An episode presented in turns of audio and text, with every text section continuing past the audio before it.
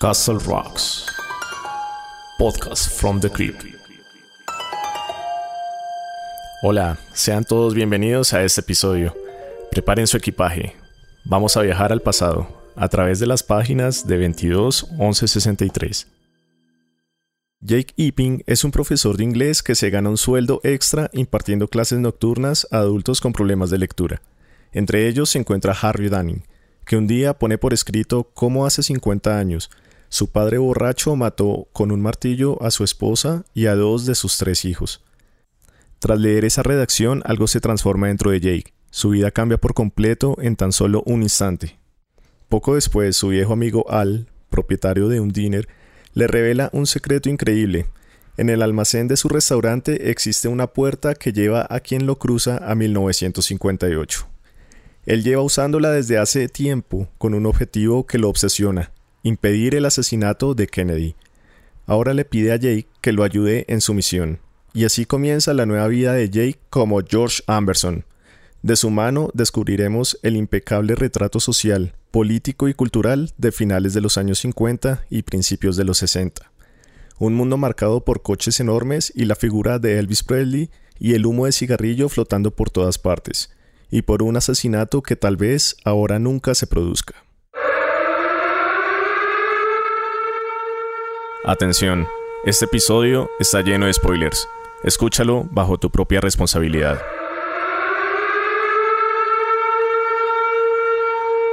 En los micrófonos en este episodio nos acompañan Camilo. Hola a todos, bienvenidos nuevamente. Aaron.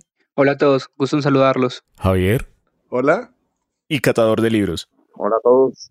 ¿Qué nos puedes contar de este libro, Javier? Bueno, que es un libro muy atípico de Stephen King porque, o sea, primero, la temática que habla de viajes en el tiempo y segundo, que no es para nada lo que se espera de King como que sea terror. Eh, a grandes rasgos, la historia va de un profesor que su vida era muy normal hasta que un conocido, es que ni siquiera era un amigo, era un conocido de él, eh, le dice que vaya a su restaurante, que se meta al sótano y que ahí va a haber algo pues increíble. Y él pues sin saber a qué viene, se mete y descubre que en ese lugar hay una especie de portal que te lleva al mismo lugar, a la misma hora, en el mismo tiempo, pero en 1958. Y entonces, ya después de una vuelta que da por ahí, por el pasado, y que se da cuenta de que es posible viajar en el tiempo, es cuando este conocido ah, le plantea una misión suicida de vivir cinco años en el pasado y tratar de detener a la persona que asesinó al presidente Kennedy. Entonces, pues es un libro que a lo mejor no es de terror, pero pues ya de por sí el argumento te vende el libro de que qué hubiera pasado si Kennedy no se muere y también si esta persona eh, va a ser capaz de vivir esos cinco años en el pasado. Bueno, y como dice, como dice Javier, eh, es un libro que, que es pues como se sale un poco de, de los cánones eh, normales que tiene King, que siempre son las eh, el, perro que se, que se vuelve endemoniado, el televisor endemoniado, el carro endemoniado, cualquier cosa endemoniada, y pues enfoca en una cosa que, que, de pronto no, no es muy común en él. Eh, bueno, de pronto, dejando de lado lo que es la torre, pues no es común en su, en su narrativa de sus libros autoconclusivos. Y es un, se nota un trabajo de investigación bastante grande eh, para escribir ese libro, para, porque da bastantes detalles de lo que es el pasado. Eh, supongo que King, no, verdad, no tengo pues como mucha noción de, del nacimiento de King y eso, pero me imagino que lo pudo haber vivido. Entonces, eh, todo suena, se ve muy real y uno se siente, aunque sabe que hay cosas que están acomodadas para que la historia funcione, pues uno siente que que está leyendo también cosas eh, que son reales, que pasaron en la realidad y uno siente que está asistiendo a una clase de historia eh, dictada por, por King y, y, de una manera muy magistral. Es un muy buen libro, pues me, me gustó mucho. Bueno, yo concuerdo con ustedes dos también, eh, diciendo que este libro más bien King lo vi como una historia más, más que todo se centra en la historia de Jake y Sadie, King nos deja la historia de, de, del asesino de Kennedy como en segundo plano y se centra más en la historia de Jay y, y Sadie, como esa historia de amor, esa historia que vence el pasado, vence todo el tiempo, todos los tropiezos que, que Kim nos pone en el libro y vemos que al final termina con un final que no es el que nosotros queríamos, pero sí Kim nos, nos como que neutraliza, nos pone en el medio, no nos decepciona, pero tampoco no. Entonces, sí pienso que es un libro fuera de lo que de lo común que ha escrito King. Mm, de verdad que me parece increíble cómo Stephen King es capaz de transportarnos a esa época, una época en la que la verdad la gente pues estaba como despreocupada de muchas cosas.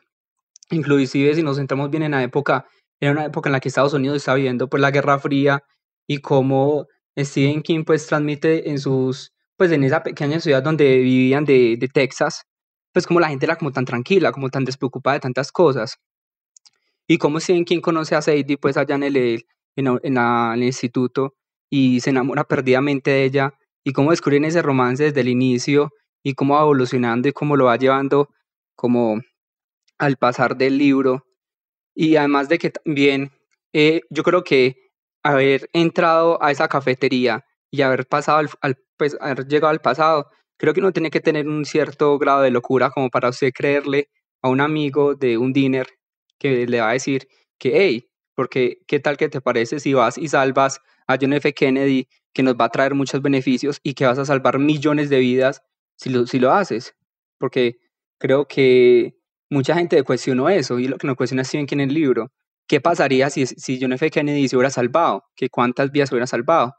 Entonces yo creo que es increíble cómo termina el libro porque pues no me lo esperaba al final esa parte, pero como Stephen King yo creo que transmite tantas cosas, tantas emociones de ese libro pues tan grandioso me parece a mí.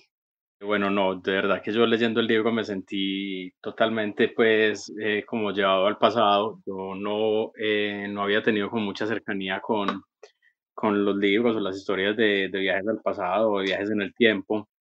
Eh, de pronto mi mayor cercanía con eso había sido la, la saga de Terminator, que, que, maneja pues también como una temática similar, pero me parece muy chévere todo lo que hizo King y la cantidad de instrucciones y de, y de detalles que tiene, pues eso no es nada nuevo en la narrativa de King porque sabemos que King es bastante detallista y que describe cualquier cosa de una manera demasiado para, para que el lector lo, lo, lo tenga y se lo grabe en la mente, pero sobre todo en este libro, hace un trabajo mucho más grande porque uno siente de verdad que está metido ahí en el pasado y que está viviendo esa misma época que, que está viviendo Jake y, y es muy chévere como el juego de, de lo que, o sea, porque uno entiende mucho más al personaje porque uno sabe lo que el personaje sabe y uno conoce cosas que el personaje ha vivido porque uno está en el, en el presente, en el futuro.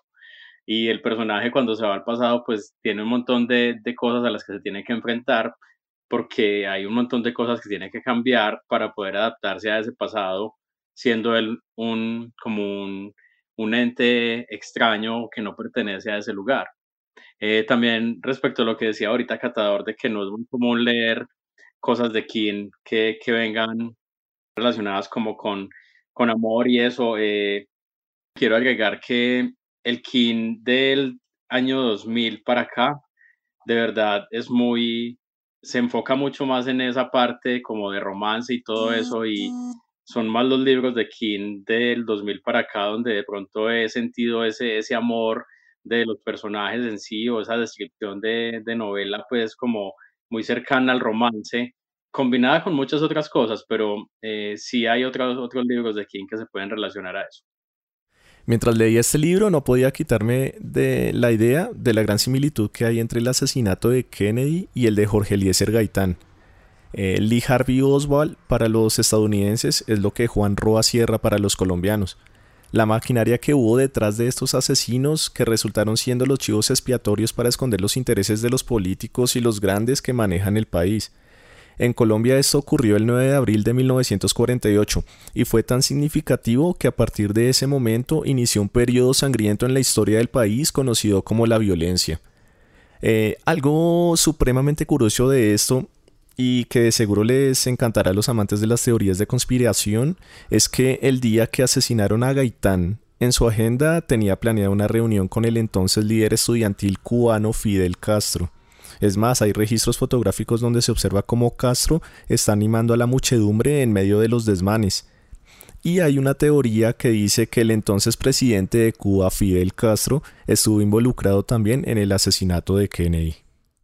Yo, yo creo que eso es muy interesante lo que acabas de decir, porque pues yo creo que ya no me quiero meter mucho en política porque pues yo siempre que siento que eso es algo muy polémico, pero en países donde han pues matado, ¿verdad? A candidatos o presidentes, pues mucha gente siempre se ha planteado esa esto de que qué hubiera pasado si esta persona hubiera quedado. Eh, por ejemplo, en mi país, México, pues eh, hubo uno muy famoso que fue el, fue Colosio, que de hecho hay muchas teorías de conspiración acerca de qué fue lo que realmente sucedió, si fue algo personal o si de verdad fue el gobierno. Y pues independientemente de qué haya pasado realmente, pues nunca vamos a saber qué, pasó. Y a mí algo que me gusta mucho del libro que, eh, pues como ustedes dicen, lo dejaron como algo muy secundario y yo creo que así tiene que ser porque, pues ya desde el principio te dicen que hay dos metas posibles, o sea, de que lo logre o no lo logre pero de las dos va a haber consecuencias. Y una de esas es que, bueno, si lo logras, ¿qué pasaría? ¿Qué pasaría con todo esto que tenía Kennedy con los rusos, con Cuba? ¿Qué hubiera pasado realmente? O sea, ya ven que incluso hay una parte en el, libro en el que Jake le dice a Sadie, oye, ¿sabes qué? Es que en mi, futuro pasa esto, esto y esto, y el presidente, eh, pues es, es, creo que le dice que es Barack Obama, y él dice, no, o sea, una persona de color en la Casa Blanca dice, ah, eso es imposible.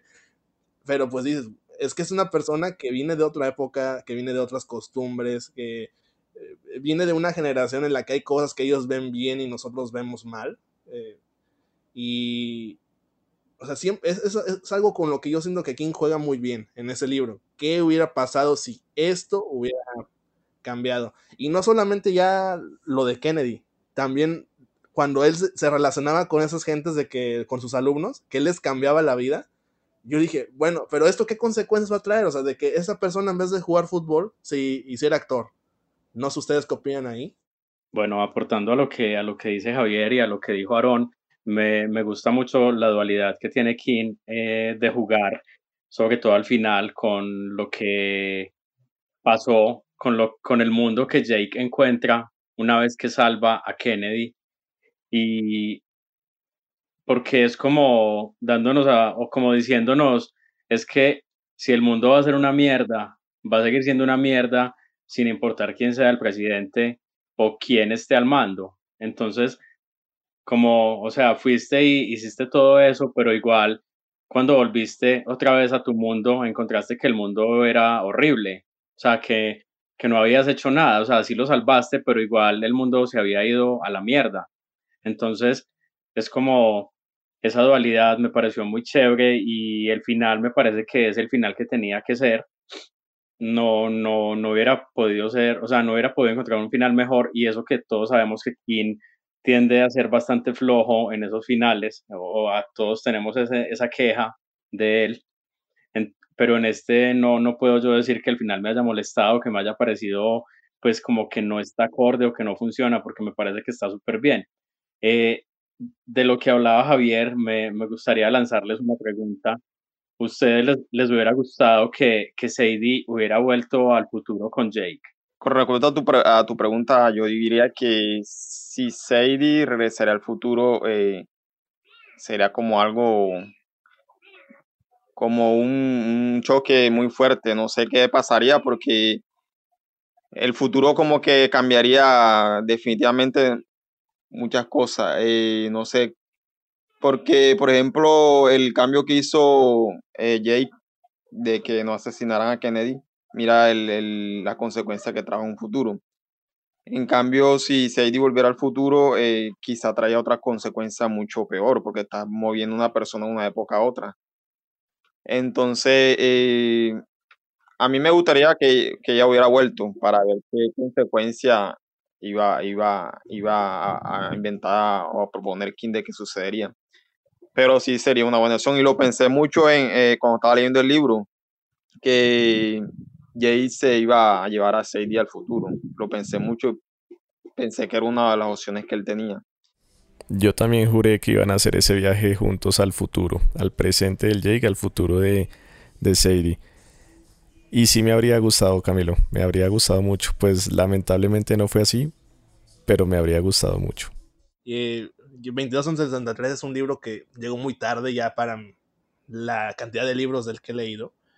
Y leyendo ya pues, La Torre Oscura, que, eh, que quiero hablar también de eso, pero más adelante yo ya sabía que no eh, era imposible que ella llegara al futuro. O sea, una cosa de lo que yo quería y otra cosa de lo que yo ya sabía que iba a pasar.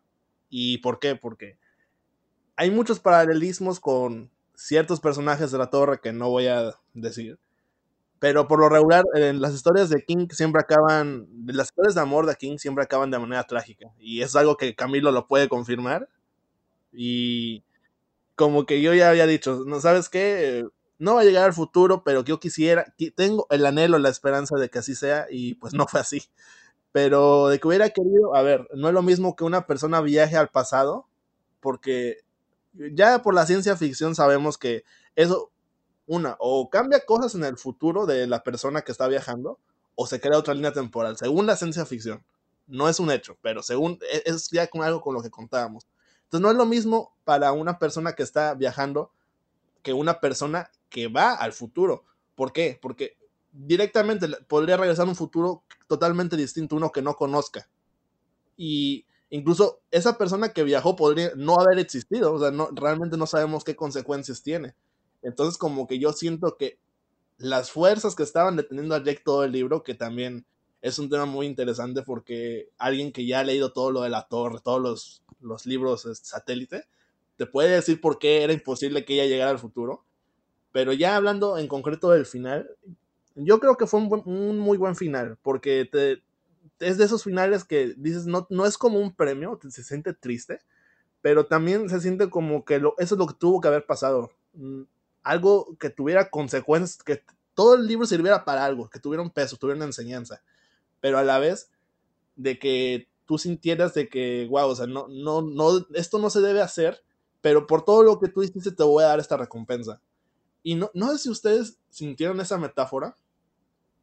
Cuando Jake regresaba al pasado, era como empezar el, libro, como ya llevarlo avanzado y regresarnos a las primeras páginas. O sea, era como si fueran personajes literal del libro y volvías a empezar todo, volvías a repetir lo mismo. Era como si estuvieras leyendo un libro que ya habías releído. No sé si me estoy explicando, pero yo sentí mucho que, era, que eso era lo que él quería dar a, entender. Yo creo que estoy de acuerdo ahí con, con Javi lo que está diciendo porque eso se demuestra mucho más cuando él quería salvar al, al niño, pues al, a la persona con la que él trabajaba mantenimiento en el presente, que él quería ir al pasado, pues principalmente a salvarlo, porque me gusta mucho cómo él transmite esa historia de que el día que me cambió la vida, la noche que me cambió la vida por completo, la noche en la que mi padre asesinó a mi madre y, y hirió a mi hermana. Yo creo que eso fue, pues, no fue eso, fue súper conmovedor y cómo él le toca ir prácticamente dos veces al pasado para, hacer las cosas bien. Entonces yo pienso que esa primera parte creo que siempre fue larguita, que él como que volvió a retomar eso varias veces, pues como volvió vez al pasado. Y me, me encanta mucho como él, como él, como no sé, compagina eso con Derry, con, lo, con la novela It, pues de, de esa parte, esa ciudad, que pues como describe a Derry, yo creo que eso, no sé si a ustedes los transmitió a It completamente. Y también otro fragmento por allá en el que habla de, de Shawshank, que él dice que si, que si lo atrapan, matando pues a ese, al, pues, a man, al, muchacho, eh, va a terminar en Shosha, que entonces no sé si él de pronto también los transmitió a la novela de Las Cuatro Estaciones de Stephen King.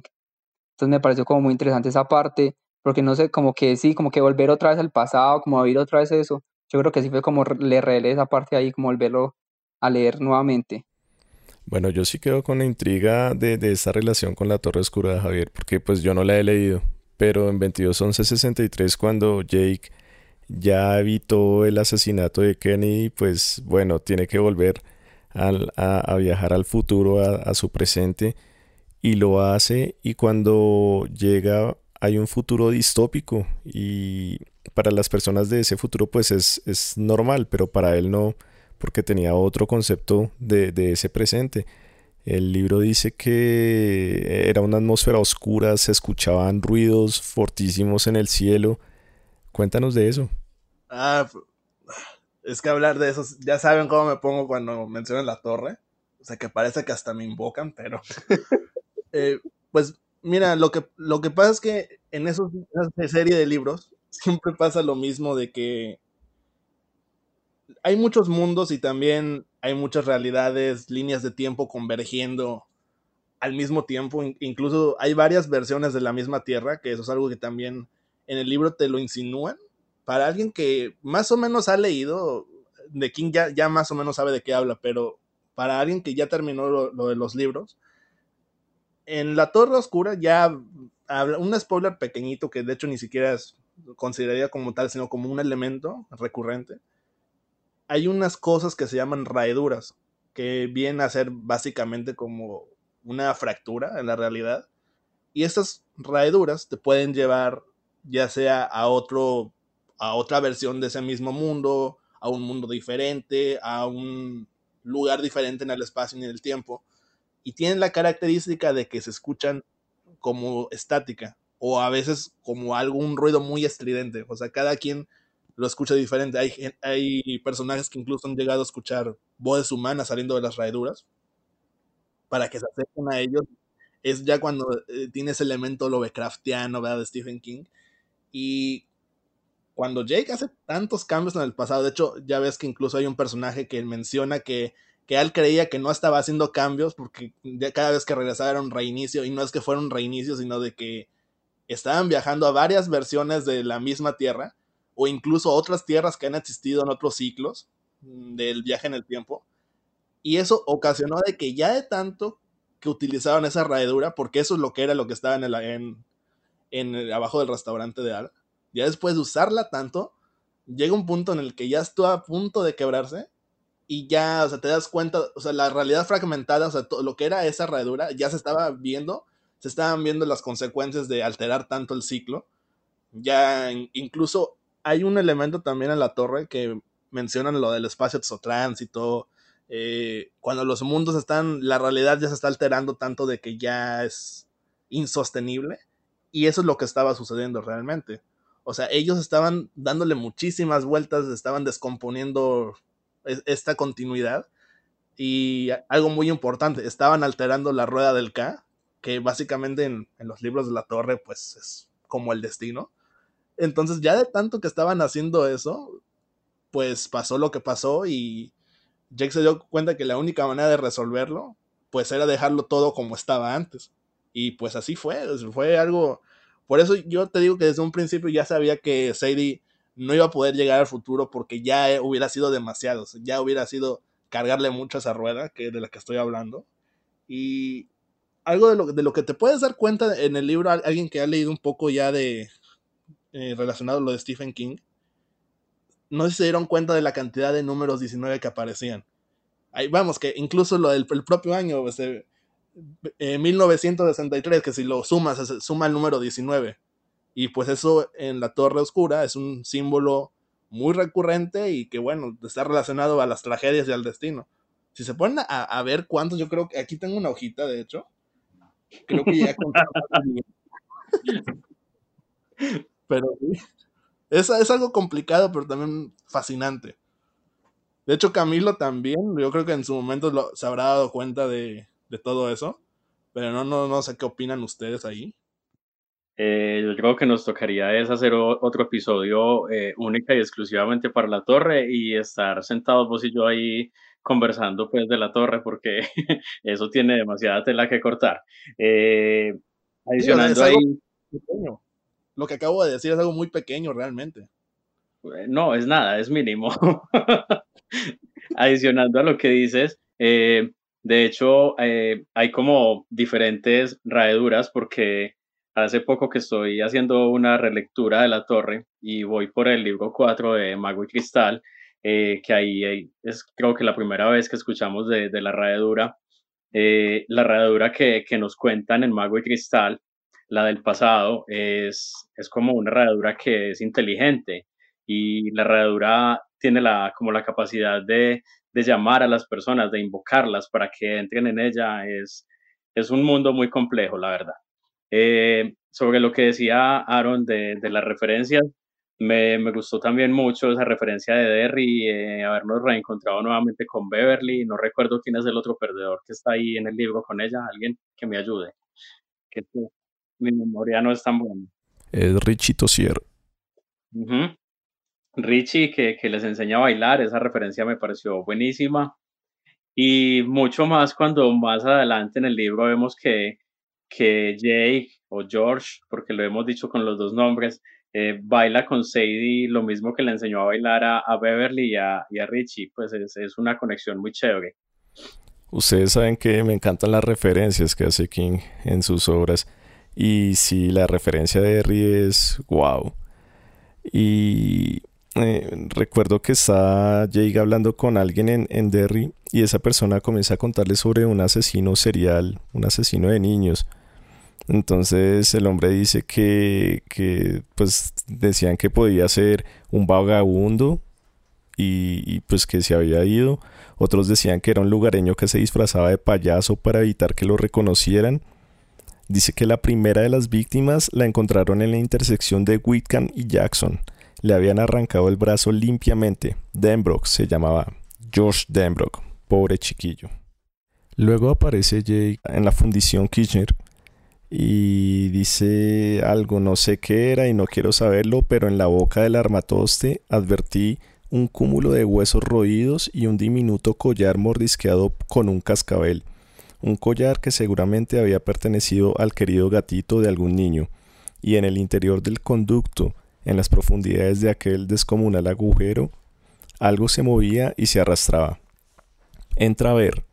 Olvídate de todo lo demás, Jake. Entra a ver entra a visitarme. El tiempo aquí no importa, aquí el tiempo flota.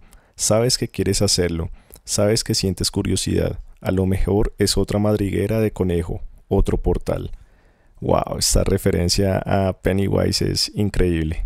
Sí, oye, de hecho, creo que la parte favorita de todos los fans es precisamente cuando va Derry, porque como que no te lo esperas, porque pues lo de Kennedy es algo realista y dices que pinta Derry en un relato que era de, como de como de ficción histórica, ¿sabes? Pero hasta eso que tiene sentido, porque pues ya saben, al fin, o sea, la historia era en Texas, pero pues terminas yendo a Florida.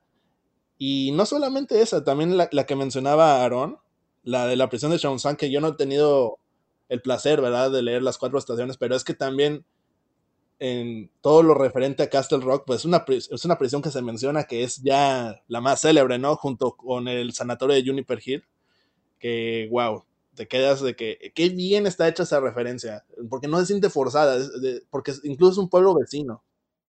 Eh, bueno, yo creo que me toca volver a la torre, ya, ya, ya parezco un disco rayado. Eh, lo que pasa es que la referencia, o sea, yo quedé maravillado con la manera de referenciarse, de autorreferenciarse de King, desde que leí La Torre y encontramos ese montón de referencias a todos sus trabajos, porque La Torre conecta con muchísimas obras de, de King y conectan de unas maneras que uno le vuela la cabeza a uno decir, ¿cómo así? O sea, que esto y hay personajes que vas a encontrar en La Torre que, que salieron de otras novelas, hagamos un spoiler ya que estamos aquí, pues, que salieron de otras novelas y que te los vas a volver a encontrar allá.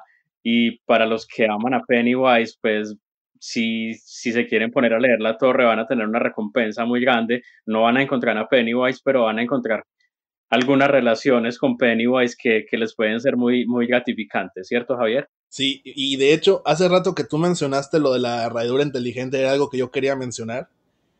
No me acuerdo, creo que tú leíste El largo camino a casa, ¿no? El cómic de la Torre Oscura.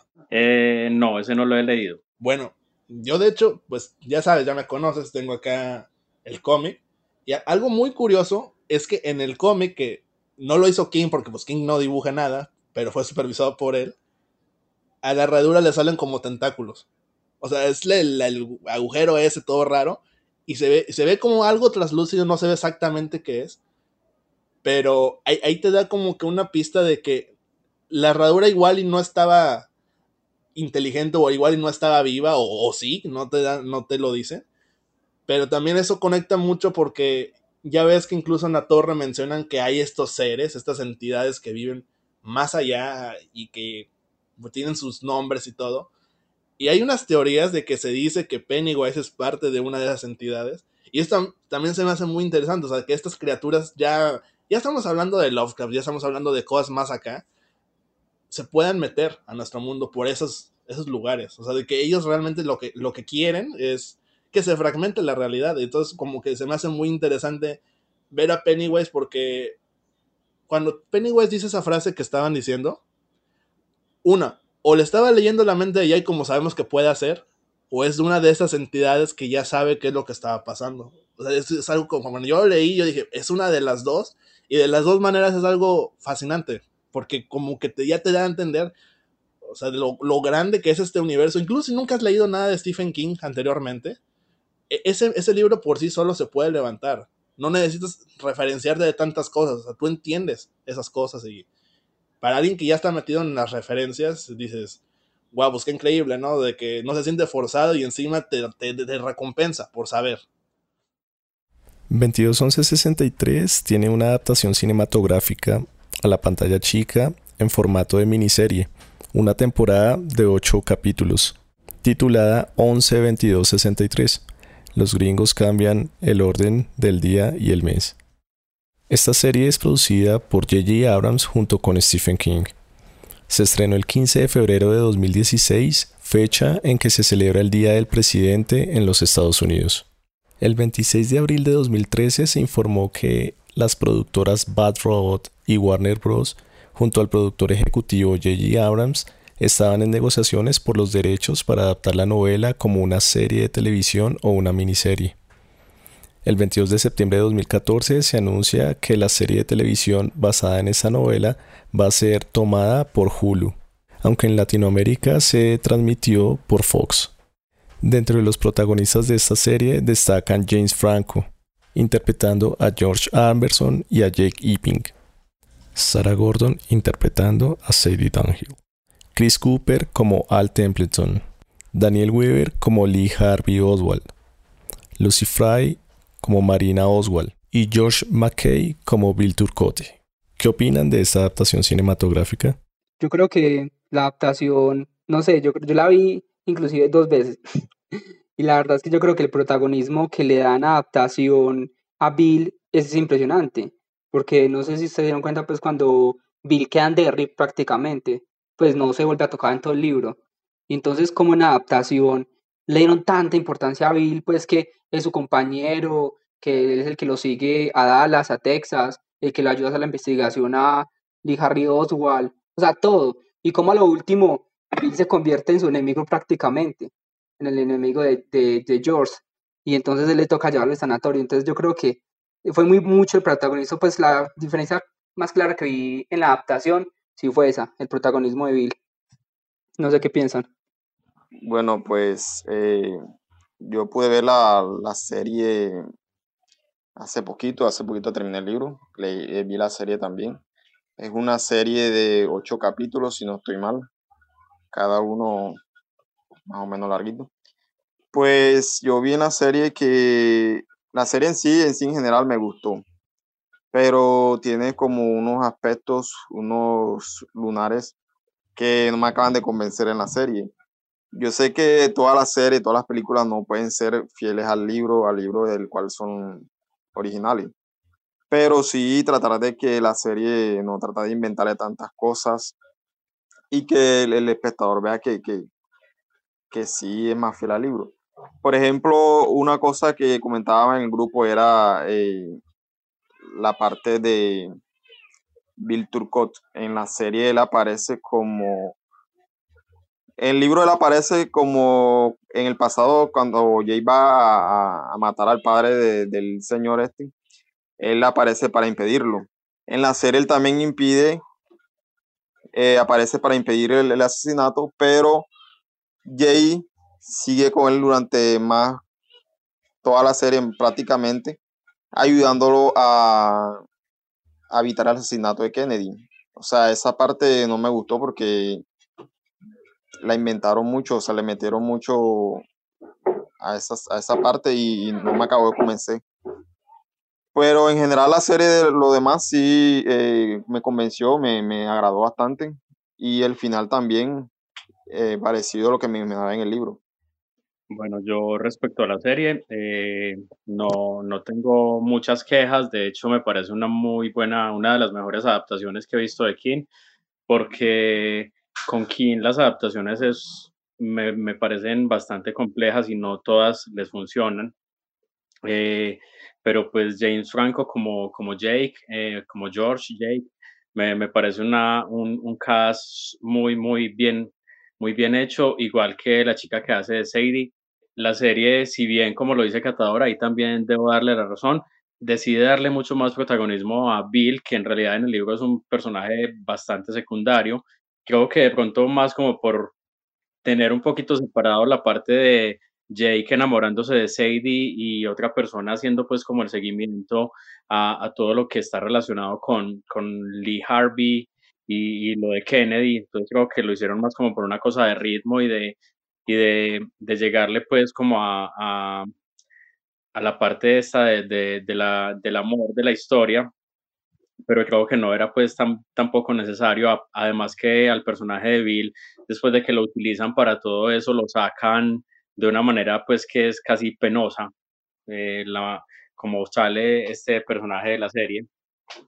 Pero en general me parece una muy buena adaptación. Eh, yo lloro con nada, yo lloré leyendo el libro y pues también lloré viendo la serie eh, porque me transmitió todo eso que, que yo tenía en la mente, que me había imaginado y cuando yo voy y lo veo es tal cual como yo me lo había imaginado eh, los personajes, las situaciones, todo. Me, me, me, me, rememoré mucho, mucho todo lo que había leído y me pareció bastante bien lograda la serie.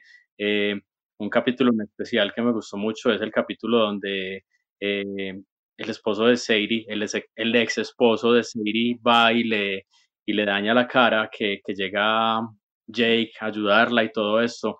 Es un capítulo muy bueno, muy tensionante, muy, muy bien hecho y pues en general toda la serie, el final es muy bonito, tal cual como me lo había imaginado en el libro y me gustó mucho.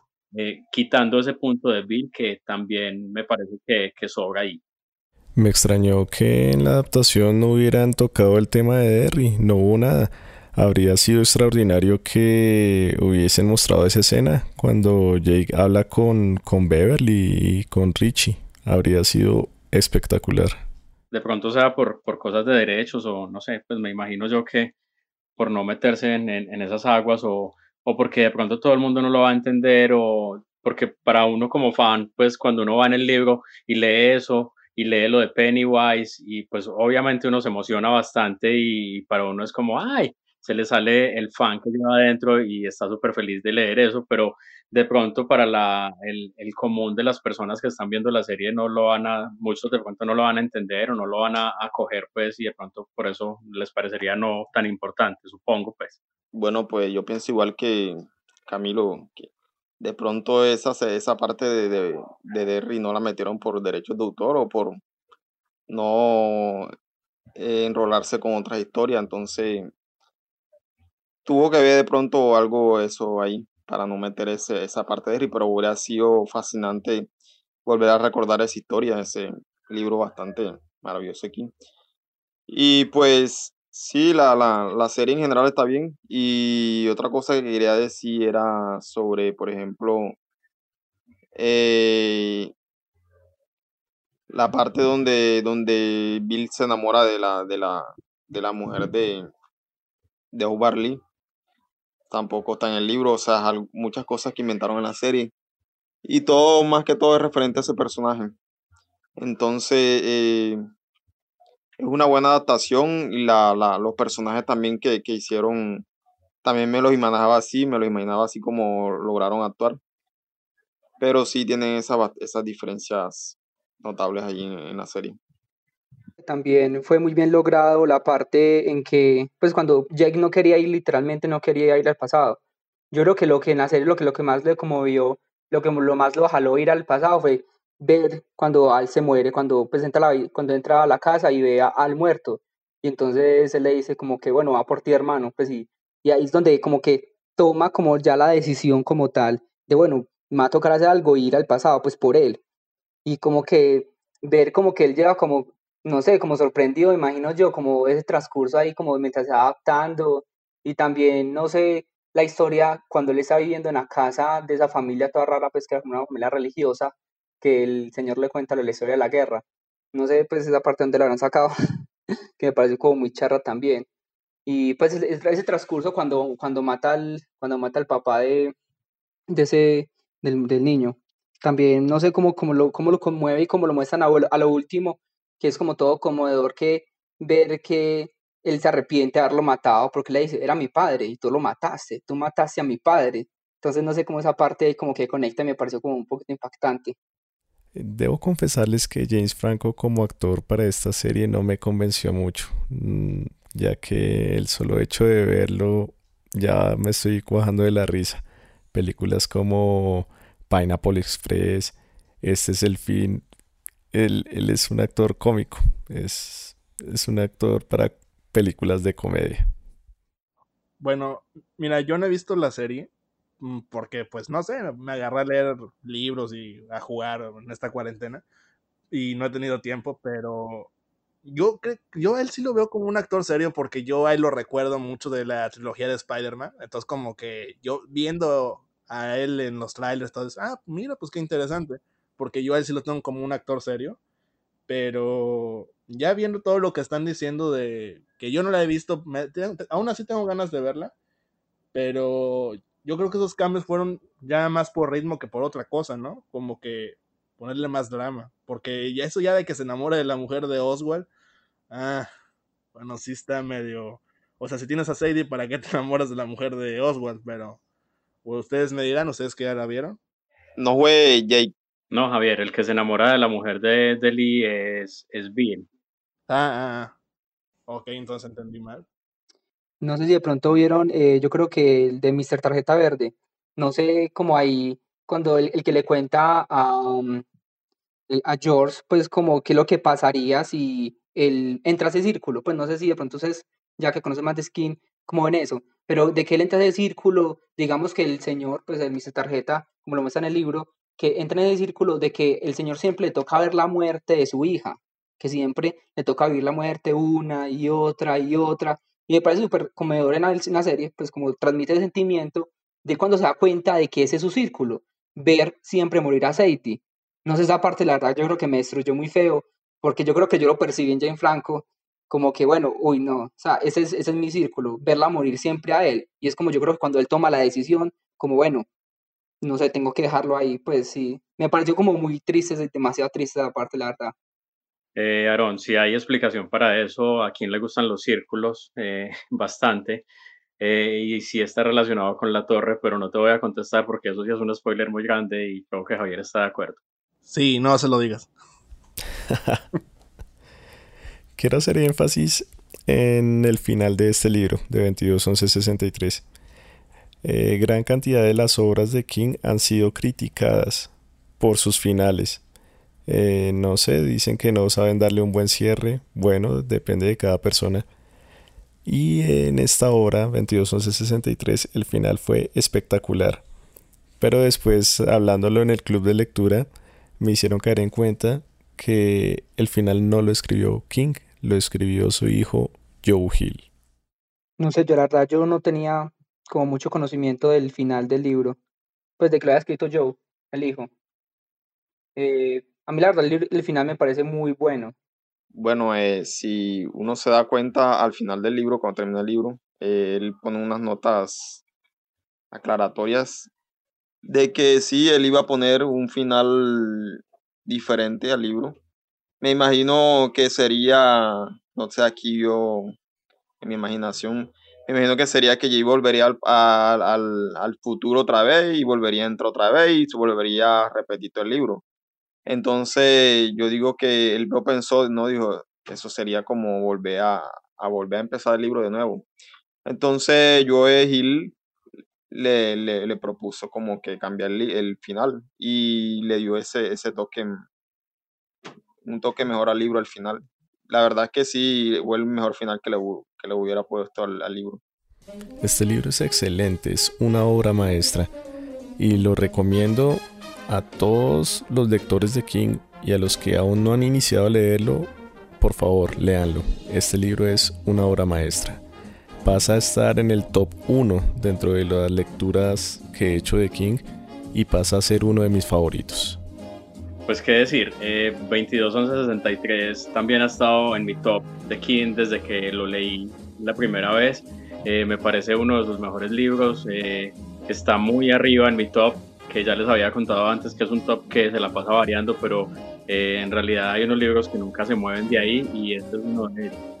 Mm, nada, muchas gracias por, por habernos acompañado, por habernos escuchado acá todas estas cosas que, que tenemos para hablar de, del maestro y pues esperamos escucharlos nuevamente en los próximos episodios. Ya dice lo mismo que dice Camilo, es un excelente libro que de hecho fue mi lectura cuarenta y tantas de King y después de mucho tiempo sin mover nada en mi top se coló al top 4, así que pues muy recomendado ese libro y, y también lo de la anécdota de la canción, de que esa canción, la de Intemod de Glenn Miller, era la canción que yo me imaginaba cada vez que pensaba en el pasado, cuando llegaba al pasado y veía la gente con tirantes y fumando y los, carros, y los carros clásicos. Pues esa era la canción, pero yo no sabía cómo se llamaba. Hasta que luego el propio King la nombra en el libro, yo la busco en YouTube y sale y pues, wow, o sea, con ese detalle me terminaron, no, no de vender el libro, pero sí de que me terminó de, de convencer. Y sí, es una experiencia que irrepetible, creo que es un libro muy bueno, por algo tiene tanta buena crítica y ya no solamente por parte de la, gente que se dedica a eso, sino también de los fans y pues recomendado al 100% y espero que nos acompañen en una próxima transmisión. No, pues quería agradecerles a todos esta amena charla 221163 y espero que pues les haya gustado, que se animen a leerlo y que puedan dar una opinión bastante objetiva de su punto de vista, tanto del libro como de la película. Y pues lo esperamos en una próxima eh, próximo podcast, hablar de muchos libros de King y de muchas opiniones. Chao a todos. Yo creo que para terminar, yo creo que ese libro sí es excelente, totalmente tanto para los amadores de King como para los que no les guste, como para cualquier persona que quiera como, no sé, contextualizarse y saber un poco de historia también, porque yo creo que todos aprendimos un poco de historia a lo largo de este libro y también también para la gente que ama 1960, su cultura y todo lo que cómo lo transmite. Yo pienso que es una historia muy bien lograda y que transmite demasiadas sensaciones para cualquier persona que quiera y le gusten los libros, la verdad. Muchas gracias por habernos acompañado. Y así llegamos al final de este episodio. Agradecemos que nos hayan escuchado y esperamos lo hagan para el próximo episodio. Como saben, pueden encontrarnos en las plataformas de streaming Spotify, Spreaker, iBox, Anchor, Google Podcast. O pueden visitarnos en nuestra página web www.bookcaster.co.